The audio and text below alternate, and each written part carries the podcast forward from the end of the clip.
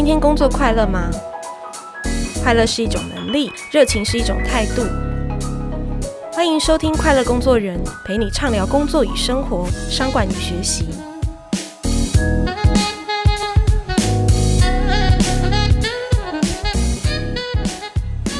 大家好，我是 Cheers 快乐工作人主编若涵，今天要来跟大家聊聊声音这件事哦。你有没有想过，有一天呢、你可以用一个好的声音，让客户对你的提案有一个极高的满意度跟兴趣，或者你只是讲一声“您好，里面请”的这个打招呼啊，就让顾客决定我要走进你这家店，或者又是在你用一个好的声音的状态下，让客人的这种客诉啊，当下就是可以被安抚下来，停止再继续抱怨呢？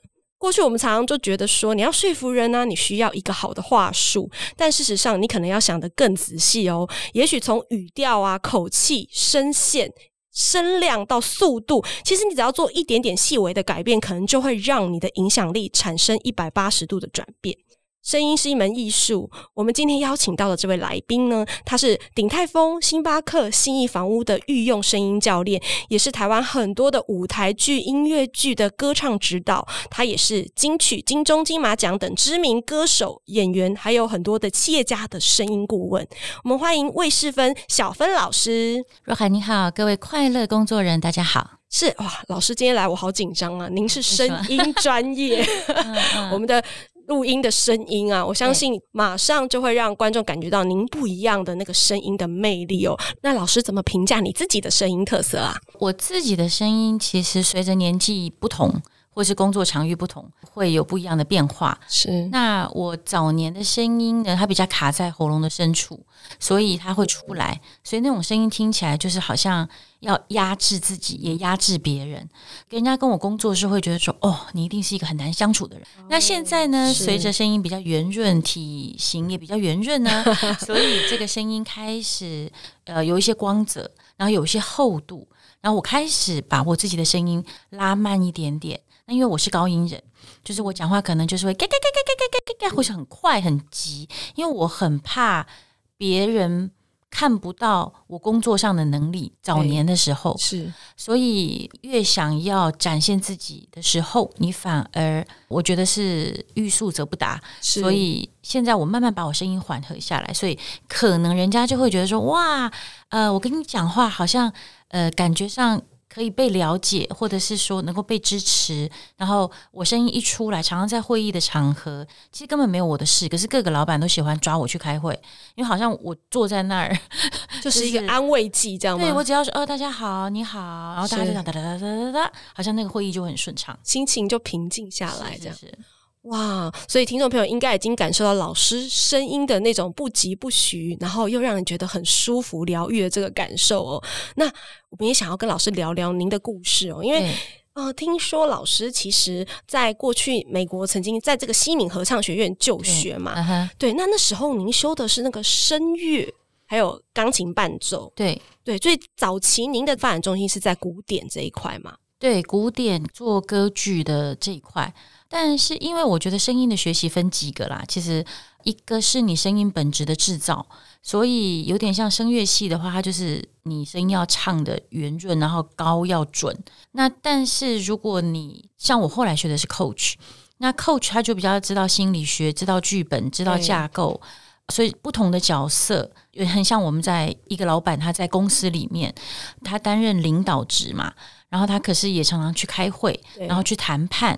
啊，有的时候有些人会去提案，所以这些不同的角色很像我歌剧里面的你这些国王，你到底现在是盛世的国王，还是说你被奸臣给追杀？所以这些不同的角色，我们要去帮歌手找到，哎，就是你唱，我假设了哈，就是呃五月天的阿信啊，然 后他唱这个音乐剧里面的这个角色。比如说，我举年前我做的这个同学会，赖雅妍，她跟万芳一起演。那赖雅妍演的这个同学会，她可能要从大学二十岁一直演到七十岁，嗯，所以她在不同年纪，她失恋，她工作，她是大明星，然后到最后跟先生离开，哈，所以这些不同的心境，就是我们 coach 要去找到他这种不同角色的声音跟不同情绪的声音。哦，所以二十到七十岁，同一个人他要展现出不同感觉的声音，这就是你会细部的，好像是从音乐剧或也是歌剧的，对歌剧、歌剧的，对对这样的东西，然后提炼到职场这一块，它其实是相通的，它是相通的。因为像我自己早年做自我介绍的时候，我就说哦，我是一个艺术家，然后我怎样怎样，但是我还是一个中年男子的太太，然后我是两个孩子的妈妈。是那因为我后来发现说，我在工作上还是会有一些要带领的声音的时候，你放到家庭里面。我现在就会说，哎，有需要这么严肃吗？就因为我声音可能会比较短、快，然后就让它简洁，或是我要命令什么事情，就是说穿衣服、拿包包，就是你后面会按两下的时候，人家会有一个 Q 点，知道他要去做这些事情。所以我会觉得人跟戏一样，就是你不同的角色跟不同的快乐啊、悲伤啊，你都有不一样的声音。是，那我们的工作就是把你不一样的声音都让它活生生的、自由的，在你有意识的状况出来展现给别人听。我为什么会特别这样讲？因为我后来发现说，有很多的人他其实蛮怕犯错，嗯，所以他会有一个样板的声音，就是都一直是很高调的声音，或者一直是很严肃的声音。他觉得这样子让他保持完美形象，这样子吗？对。但是呢，其实他在开会的时候收视率就不高，因为他少了流动，太没情感了。对，因为现在很喜欢讲严肃的时候严肃，可是有的时候来一点好笑的事情，没错。所以你声音要轻巧，你要活起来。那那些就跟你想象中你自己的声音的掌握，嗯、你必须要塞入你的脑袋里面。所以这跟戏里面的角色一样。是，所以其实现在台湾我们在谈到声音教练，其实它是一个很少数人懂的一个专业哦。那这些年来，老师有服务过数十家企业去训练他们的员工。嗯、就我知道，其实鼎泰丰您已经好像训练了他们员工好几年的时间。然后像星巴克的这种所谓的咖啡选手，他去国外的比赛，嗯、也是您在训练他们这种比赛中的声音表情对对表演。老师可不可以跟我们聊一下，就是这些有趣的这样子企业的案例，然后聊聊，哎，您到底怎么样做去带出他们声音以及专业的影响力？嗯我先提鼎泰丰，光鼎泰丰就有很多很多是声音的需求。那一个譬如说服务的声音嘛，对，呃，像我自己，就是我如果很认真想事情的时候，我眉毛会皱起来，嗯哼，然后会呈现某一种专注状，哎，真的，我面部的肌肉其实就不会抬起来。那在鼎泰丰来讲，假设说你每天面对这么多的客人，或者是说冬天稍微比较冷，僵掉了你的脸，你的脸其实是很容易僵掉。对，你看啊、哦，您好，里面请，跟您好，里面请，第二个就比较冷。对，没错。所有的顾客来看到你都是第一个印象，所以你不管发生任何事情，你工作多长多短，温度如何，人多多，没错，你都要维持你的面部的肌肉还是有弹性的。所以我就要带着他们做有关于面部肌肉弹性的各种的训练。哇，这是第一个服务性的。然后第二个是说，当我们遇到不同的顾客的时候，讲话没有重点的，他要点菜，然后讲话很简洁的。那你在应对的时候，假设你讲话太多的，这对方讲话很浪漫的时候，对，那你讲话。跟着他浪漫的话，你就会点餐就会很慢。没错，对，所以你怎么让他让客人觉得说我的声音是支撑你，我了解你，我陪衬你，我帮你，可是我没有要挑你毛病。我举例，像在更别家，他的中几个客服，我在训练他的时候，这电话客服，喂，你好，谢谢。哇，好冷哦，非常短，非常短的时候，嗯嗯、其实刹那之间，我马上就被激怒了，因为我觉得你没有想要帮我预约的这个。欲望，你只是想要把我的电话快一点挂断，没错。所以我觉得服务的声音你必须要呃稍微长一点，然后拉长呃尾音稍微提上来一点点，好吗？可以，谢谢，好哟。就是像这样子的声音，好，可以，谢谢，不行，不要，就是会激怒别人，是对。所以我觉得这个鼎泰丰还有鼎泰丰，其实里面还有蛮多教育训练的。所以他们还有很多讲师，是，然后他们也会有各种的课程，比如说他们要学化妆课。哦，对，是，那还他们还有学这种英文啊、泰文啊、日文啊，所以他们的老师就是他们的员工会变成老师，所以这些老师在讲话的时候，就是喉咙会痛，还有前台的这个第一个服务的人员有挂不同的国旗嘛，就是泰国啊、英国啊、德文。越南文、日文、韩文，所以你只要认国情，你就可以找到那个语言的使用者。是，所以他们其实一开始的需求，还有就是声音是很容易累的。所以在这边我就简单的把通常企业的需求分几种。嗯哼，一个是有人在简报上，他。声音的展现是比较出不来的，就是这个声音的本身的质料，或是传递，或是表现，它是有困难的，很容易哑杀。然后他会一直以为他是内容没有准备好，所以他脑袋一直在想他的稿子，但其实是他的声音没有经过训练，所以他就会讲、呃、很哑的。那我经常听到有很多声音，譬如说若涵你好，若涵你好，你好，他的好就会往下掉。对，呃，请问你要不要喝一杯水？水、哦、往下掉，对他，所以这种人讲话的时候，他呃喉咙是很容易炸开的，是或者是很容易压扁。对，那其实，在心理学上面来讲，有的时候我在观察这些人讲话的时候，他有过于要求自己，可是这种人也会要求别人，所以别人跟他工作，他其实不会开心。所以其实声音会透露你是谁，对，声音会决定你是谁，决定会透露你是谁，对，所以你必须要很有意识的跟你的声音产生某一种熟视感哦。因为我是也经常从我的就是粉丝页里面接到很说，老师我看完你的书，但是我还是很讨厌我自己的声音，怎么办？那我说就录音呐、啊，就是你就录自己的声音，然后你要有办法告诉我说。我照相的时候，你就是你自己照相的时候，你是觉得沙拉酱在脸的旁边很难看，右脸还是左脸？说你把它抹掉。那你的声音你录起来的时候，你是觉得你讲话太慢、太拖、太快，还是你想不到字？对，就你到底丑在哪里？你到底跟你自己声音熟不熟？对，所以我觉得对自己声音的熟度，这个是我去企业那边会希望能够带给他们的。是老师，那像星巴克的，您是训练选手是吗？对对对对，就是他们泡咖啡的时候，对，要顺便讲前一个机会，就是说他们的选手要出国参加比赛。对，那当然这些选手都是公司选出来的佼佼者。是，其实我觉得职人很不简单。就像我自己以前是比较是音乐人的话，我可能会。一直指挥，或者是我一直弹钢琴，所以我面对我熟的这件事情是不用语言去讲的，我们是用另外一种用肢体去展现。所以咖啡它在泡的时候，温度它一直把它五个感官都是打开的，但是它要多加一项是透过嘴巴让评审的人或是媒体在场的看到你怎么做这些流程。这是现在大家好像对于一些专业的人一些更多的期待，就是你的产品是好的，嗯、可是你要怎么去诉说，怎么去描写，然后让它更生动。哦、所以就让他们在泡咖啡的时候，眼睛不要直直的，只有看着咖啡。是是是，就是还是要稍微对前面，然后怎么去描述这咖啡的温度跟口味，然后这个口味在形容的时候有摸起来感觉如何？它明明是嘴巴藏起来嘛，可是。眼睛看起来如何？皮肤感觉如何？鼻子闻起来如何？它的泥土味啊，是红的土还是黑的土，还是一般的土？所以这些的描述都可以让你的日常的专业它更生动。是老师，您可以比如说也跟我们聊聊说声音怎么改变你的人生？因为您刚刚有谈到说前期你的声音比较紧嘛，别人对你来的那个印象也会比较。冷这样子，对，对对。那你自己在做声音这一块的这个训练别人的过程中，你自己有经历声音怎么样改变了你的人生吗？我觉得它改变很大，然后它也持续正在改变。是因为早期我会不知道说我为什么会是那样子，就是说声音是那样子，这样吗？对，因为好像我一直很害怕我是不好的，或者我是不够好的。是。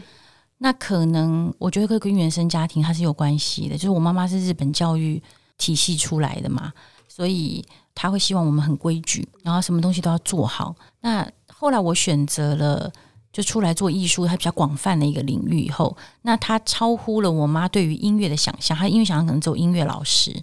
那但是其实我后来到纽约，后来到全世界各地，到维也纳或者到哪里，你会发现说哦，原来。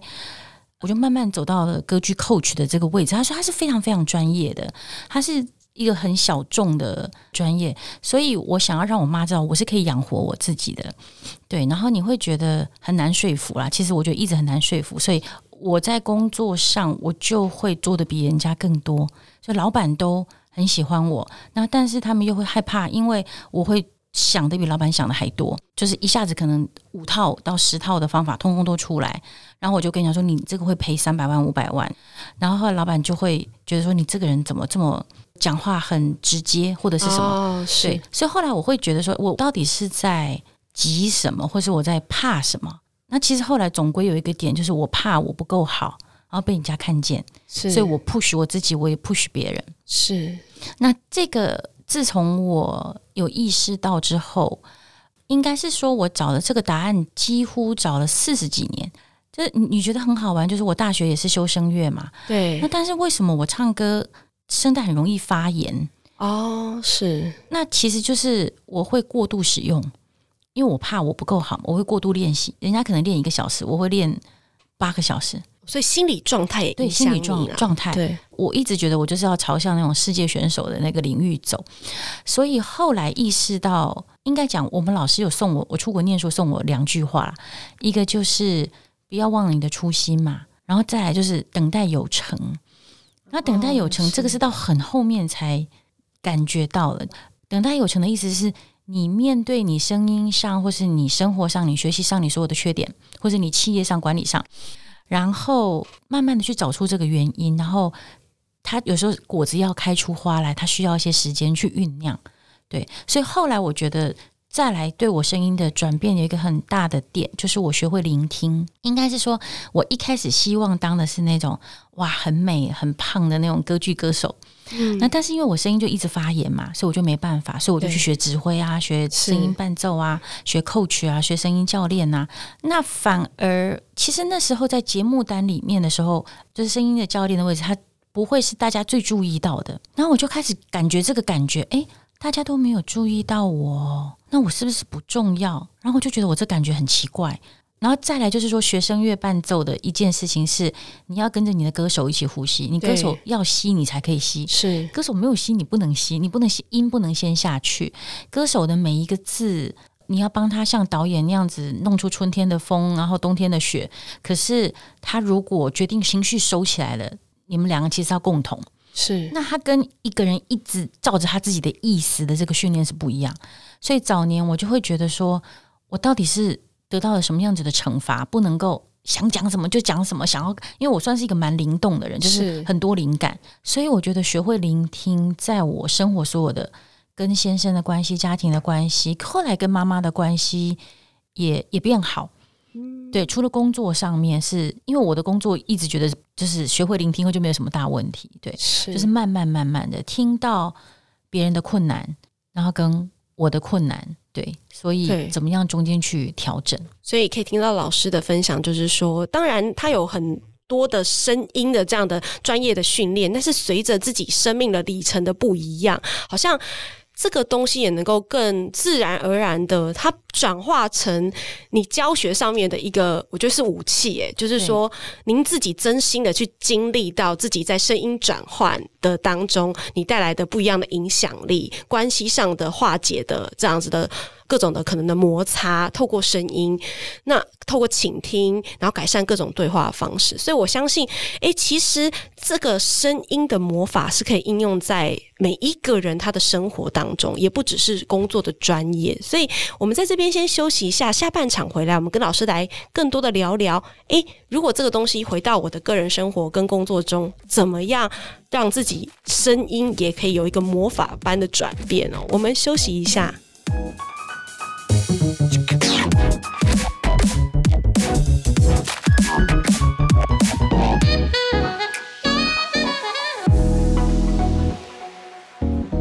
大家好，我是 Cheers 快乐工作人主编若涵。今天我们邀请到的是台湾少见的歌唱教练小芬老师。小芬老师好，若涵好。是上半场我们跟老师聊了您的这个学经历嘛，聊聊声音这件事情如何从。古典走到现代，如何从您的这个只是专业的学习走进您生活，改变了你的人生这样子？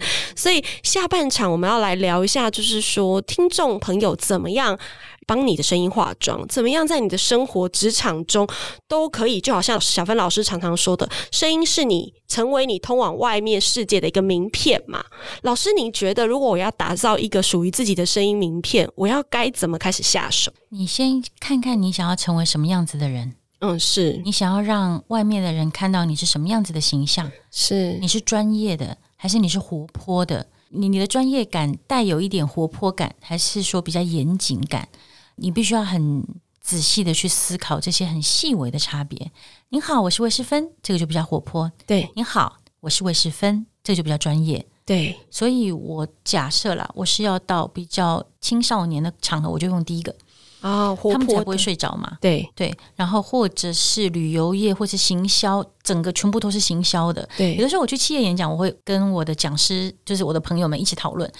哦，这边是老板，老板旁边坐着是会计群，嗯、因为那些会计群的女孩子，她会不太用嘴巴说话。嗯，然后行销的时候，她会非常热烈跟我回应。对，然后工程人员就是眼睛一直。望着我，可是他们会有各种怪招，就是他们突然之间醒的时候，IT 人员他有时候也会贡献一些很好玩的，是。所以有的时候到不同的场合，你开会、你提案，你的声音都要有微微的变化，表情上的变化。是。那我们刚才从这个倾听、聆听开始，对，就是去感受到这些变化。就是说，你想要先决定你声音要长什么样之前，你要先好好听人家说话的意思嘛？对对对对，你要去听听看，说，哎，你前面的人的个性长得是什么样子？然后他跟我产生冲突的时候，到底他坚定的或者很坚硬的，不被我扭转的是什么？嗯、是什么原因造成他，他的教育？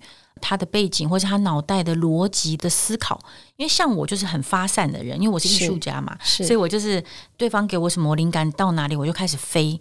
对，那但是我如果进去跟比较有逻辑的人讲话，我就要控制好我自己，就是我一定要回去那个那个逻辑里面，不然对方会生气。是，所以就是说，我们得要去感受到对方他跟我不一样的点在哪里。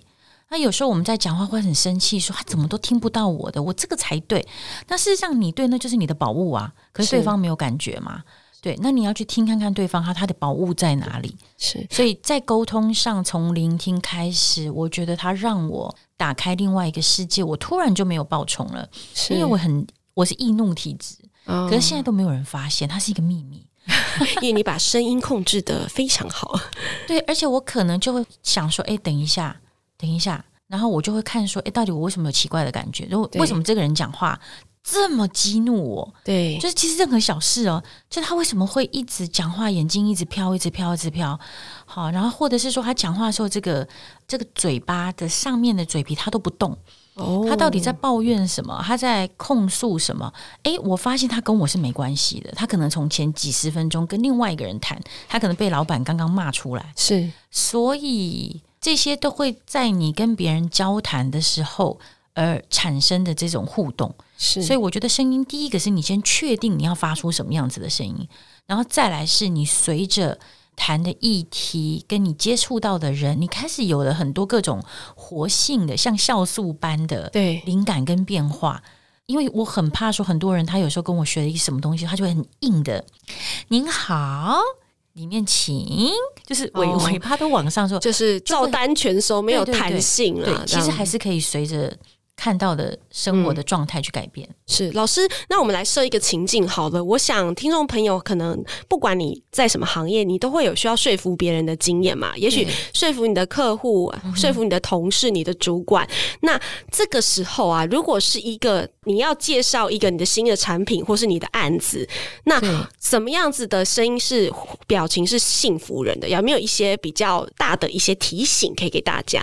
嗯、假设你是介绍产品的时候，对。重点是你要对你的产品有信心嘛？对。那对于比较年轻进入职场的人，我都会希望他们讲话的时候，这个讲话的线条是能够有点像是说，声带是两片，你带着你左边的小孩跟右边的小孩一起往前走，就是你的线条，你讲话的是直的。嗯，因为他们有时候会发散，在空气间里面就发散，就像我现在讲话没有信心的声音。我觉得这支笔很好，那怎么好不知道？对，我觉得这支笔。很好，就是你讲话要、哦、你的线条是直的，那有的时候你要分句，就是你四个字、两个字分句，然后在最后觉得很好的时候往下压，端端两个线条，我觉得这个声音很好，哎，很像蜡笔小新啊，就是是不觉得你他不会去相信你讲的这个内容。我讲一个故事，就是刚好年前才遇到的，有一个主管。他是做过颞颌关节手术，哦，就是他下巴可能太突出了，所以他把它往里面塞这样子。嗯、那我就问他说：“你家里的人是有下巴比较凸出来这个基因吗？”因为他这样讲话会呈现这种状况。他说：“没有，就我一个人。”是。那我说：“所以是从什么时候开始？”他说：“从高中，从高中他被霸凌的时候开始。”哇 Wow，那我说你为什么被霸凌？他说因为我讲话很奇怪哈，然后呃，再来就是说这个牙床就开始萎缩，因为他害怕每天上学，然后所有人都一直笑他，因为个子也比较矮，所以他到三十岁某一个点，他就去做这这个手术，我觉得蛮痛的，好，就是整个把牙床往里面，然后这个上面又打了四根钉子，嗯、五根钉子这样，但是我并没有。从他的声音里面听到我们刚才说，你觉得你的产品很棒的那个说服感，哦、就是他讲话的时候会有那种大家好，我讲完啦啦啦啦，就是好像声音是散在空中的，对，就他没有把声音集中在前面，然后传给两公尺外面的开会的这个人。那我就说，所以你开刀前，你对自己的期待是什么？他说：“我希望变得很帅，我希望大家都很很喜欢我。”我说：“所以你开刀之后，你变帅啦，因为我看他的脸是帅的啊。你的声音有跟着你的这个帅度增加嘛？可是你的声音还是留在以前的这个状态。”然后他才恍然大悟。所以有的时候，我跟我的遇到的这种 coach 的对象轻轻稍微的讲，所以他后来写的一个信，就是。他终于可以发出比较有说服力跟比较有信心的声音，就是带着你的声音的线条直直的往前走，嗯，直直的往前这样子，对对，然后尾巴微微的往上，因为你如果滴滴龙贵气的时候，人家会觉得你很凶。哦，直直的，但是尾巴要有点上扬，让人家觉得不会压力大，对对对，哦，所以任何时候我们可能都不要让自己的声音好像飘落在空中，这样子不适合。这是我在做音乐剧的第一女主角的声音，就是哦，我好需要帮忙，因为我好美哦。就是 梦幻的声音的时候，这样子。所以在职场当中，我们需要提醒自己哦，就是说，哎，常常你在表达当中会呈现你到底有没有信心，然后以及你能不能说服别人的关键，其实也在这嘛。那说到这边，其实有一个部分想要跟老师来厘清，就是说话术这件事情，过去常常是大家觉得需要练习的，因为我要让人家也愿意听下去，我要适时的发问、提问、反问，但是。其实声音它有时候其实很关键，因为我有时候常在接各种的电话、行销电话，有些声音我虽然知道他在推销我，但我愿意多听几句。有一些就是我急着想要挂掉它这样子。老师，您觉得话术跟声音这件事可以共存吗？又或者其实其实声音是不是比话术还重要？呃，我觉得人是从生物这边发展而来的嘛。对。那我觉得大家会讲说声音是从耳朵听，但是对我来说，声音是皮肤在听。我们讲听到哦，鸡皮疙瘩掉满地，有没有？嗯，不管好听还是鬼故事，你都会觉得鸡皮疙瘩掉满地，就是那个意思。所以声音是皮肤在听的，所以当你的声音一进来这个空间的时候，这空间就开始产生变化。对，真的。真的就是比较热，或是比较冷。对对，其实我常常问人家这个问题，人家答不出来。就是我问嘛，那你妈进来这空间的时候，这空间有什么变化？就变得很急，或者变得很和平。嗯、所以就是你的声音在这个空间出来的时候，所有这些生物，他会觉得啊、哦，我被你支撑着，我被你爱着，我被你理解着，我被你带领着，我心甘情愿。你叫我干嘛，我就跟你去。还是说，哦，好啊，可以来。请，哦、就是当你咬得比较紧的时候，或者是你的声音比较亮、比较扁的时候，或是你压迫自己的时候，你压迫别人的时候，你在继续讲你的话术，我们会有被我们会有被你挤压的感觉，就像这种声音，哦、我们有会被你支撑的感觉，好服务的感觉，我们会被你挤压跟下令的感觉，下令的感觉，所以声音的重量。因为我经常要处理那种每个字都讲的很短，而且每个字都很重的时候，我会觉得你你怎么那么不优雅哦？那他如果要卖某个价钱以上的或是做某的物品，或是某个金字塔上面的这个客户，我就觉得他是不会成功哦。对，所以这个声音的修剪哦，蛮需要花功夫的。老师，你会怎么样建议大家？因为你刚刚有提到说，我们可以录音下来嘛？对对，那我也许。跟我朋友聊天的时候，我不一定要真的，好像也要有一个声音的魔法转展现，也是可以啦。嗯、但是到底怎么样的，比如说去检视自己的声音，怎么样的频率，然后在哪些场合，你觉得会特别需要去把声音这件事做好呢？对于职场的大家来说，你有什么提醒？我觉得简报跟提案哦，这两件事情特别重要。对对对对，你你一定会想说，你提案要讲什么嘛？你的简报今天要一定要达到这个会议报告的这个效果。那我会建议你先用手机有那个语音备忘录，然后你就录起来听听看，你有没有咬字不清楚？对。还有就是我们在思考的时候会有很多段落，像车厢这样子，那大家都会急着挤牙膏，就是因为你这个车厢，你前面讲了第哦，大家好，我是魏世芬，然后接下来我今天要报告的是什么什么什么，到第三个车厢、第四个车厢就讲我找不到我第四个车厢，我第四个 thought 思考的重点，然后。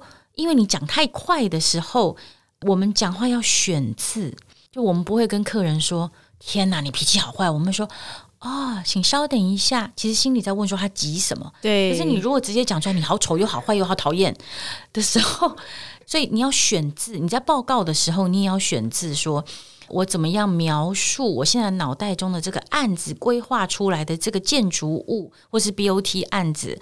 它会有什么样子的效果？然后所有的人进去的时候，你的这个形容词跟你的感官跟对方的感官，你要有一些故事去连接，这个叫做选字，有点像作文呐、啊，就是口语的这个作文。那你如果这些事情你只是满脑子讲的都很粗浅，就是这个东西会达到多少钱的效果，很棒啦，嗯，很好。然后大家就觉得，嗯嗯，好啊，好，还好，还好，没有被你说服到，所以你可能有些个人的感受。嗯，所以我觉得你可以听听看，在词穷的时候，或是你想不到下一个点的时候，你讲话的速度是不是越来越快？因为我们会需要稍微放慢一点，让后面的火车进到我的脑袋。没错，对。所以如果你已经是能手了以后，我会建议录个三遍听。哇，要录三遍。对，假设说它对你来说很重要，还是跟你年度的 evaluation 或者是考核。或者是升职这些，或者你已经被老板盯上了，那你得要陪自己去做这样子的练习，而不是陪老板一起挑剔你自己。OK，对。然后做完了以后，我会建议做影像，或者你当天在会议的时候是有录影机，对，应该都可以调得到这些资料。然后你可以去看说，当你的声音。闪烁的时候，你是不是眼光也在闪烁啊？就是因为我们有时候会看看对方，然后看看地上，然后想的时候就开始翻白眼，然后你的声音就会停顿。对，声音停顿。那事实上你在思考的时候，你要铺字。接下来，我认为我们往这个方向走是好的。可是那个方向，你在想要往哪个方向？哦，适当的转折或连对，你不能一直讲。然后，然后接下来，接下来，因为有很多我我遇过有些企业家是。然后，然后他的然就没有日啊。Oh. 然后他在做法说会的时候，我说你你都用没有日的然，你知道吗？然后他就生气，他就生气，这会造成什么效果呢？老师，呃，没有日的然，你的产品会有关系啊。Oh. 因为你就讲，然后接下来我们怎么样去思考，然后大家可以往哪个方向啊？然后 and 然后 and 然后就是很不高雅哦，oh. 就专业性会打折。对，专业性大家就觉得。就笑出来了。OK，嗯嗯嗯，所以这样，老师不好意思，我问一下，台湾国语是不是很需要矫正啊？其实我觉得没关系，因为没关系吗？有的时候，其实我我一直在强调是你的受众哦，对，你的受众，假设你卖的是一个很有利的，然后大家都需要的，有的时候你的乡土味或是你的口才没有那么顺，对，反而没有很积极跟我推销东西的这个 sales，我会买单的。有一次我去一个咖啡厅，我等我先生跟人家开会，然后就有一个人跑来说他卖 CD 的，我说哼，卖 CD，因为我们就是才是专家嘛，才才能评评评论 CD 嘛，对，就因为我对爵士乐没那么熟，OK，所以他那天就卖我整套，然后他就给我看那个单子之后，他就不理我了，然后于是我就很安静的把它看完。那他这一招对我来说是有效的，对，所以我会觉得有一种不见得都一定是要一直讲一直讲，对，那种无声的观察才是最高招的。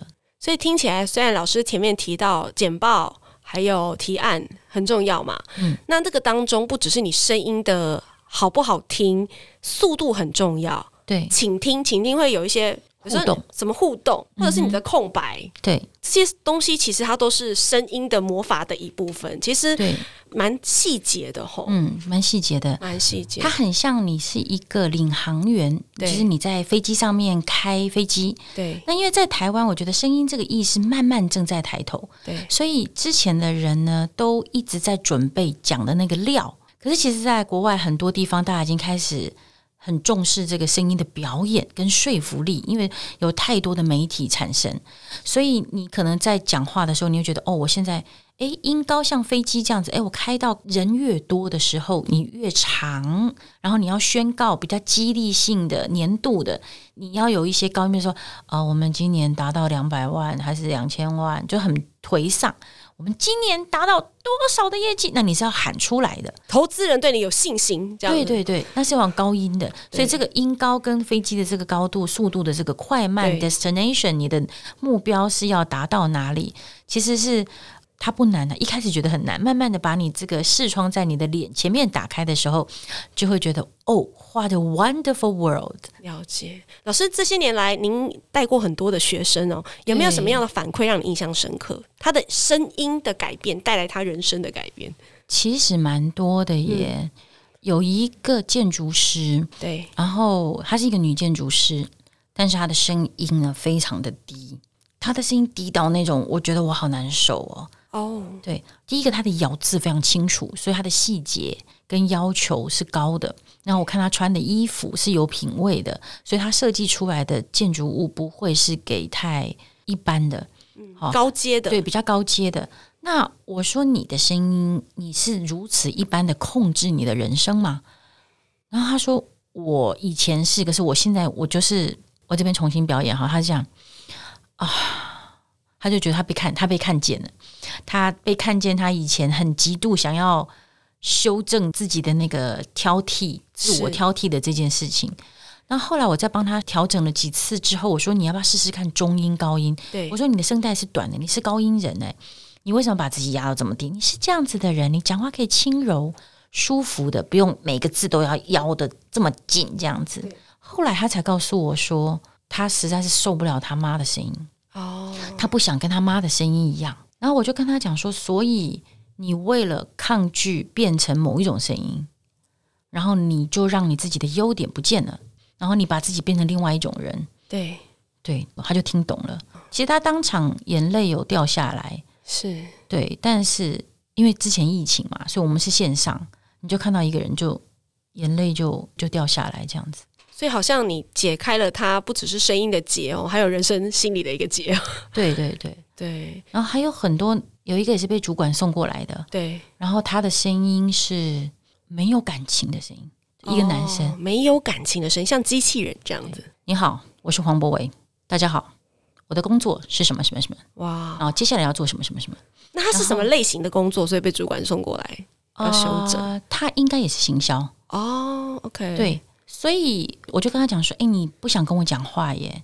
你讲话的时候想要把那个距离拉得很很清楚，嗯，但是你想要卖我东西，那我为什么要买你东西？”他说：“可是我很专业。”我说：“我们买东西不是只有专业这件事情，因为还要我要有温度，还有感觉，就是你你讲的事情会是对的。对”对对，所以就是很多人对于自己的声音当中，因为恐惧。